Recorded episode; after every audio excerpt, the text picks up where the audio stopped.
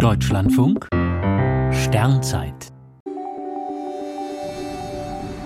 7. März. Vollmond, drei Sterne und Dinosauriergalaxien. Heute Nacht steht der Vollmond mitten im Frühlingsdreieck.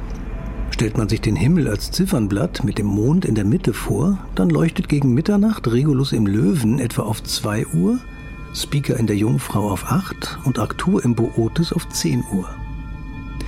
Die drei Sterne sind sehr unterschiedlich weit entfernt.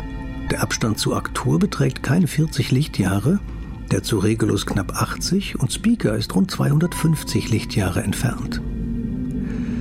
Der Blick auf die Sterne ist immer ein Blick in die Vergangenheit.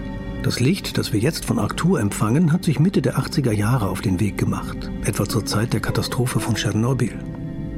Das Licht von Regulus ist seit dem Ende des Zweiten Weltkriegs unterwegs. Und das von Speaker stammt aus der Zeit, als noch Friedrich der Große in Schloss Sanssouci residierte.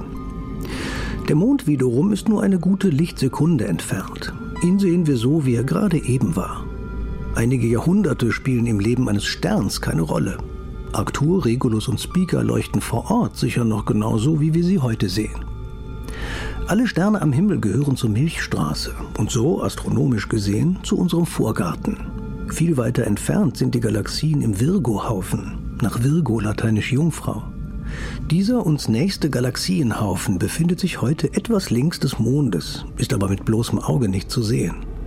Als sich das Licht dieser Galaxien auf die Reise zu uns gemacht hat, lebten auf der Erde noch die Dinosaurier.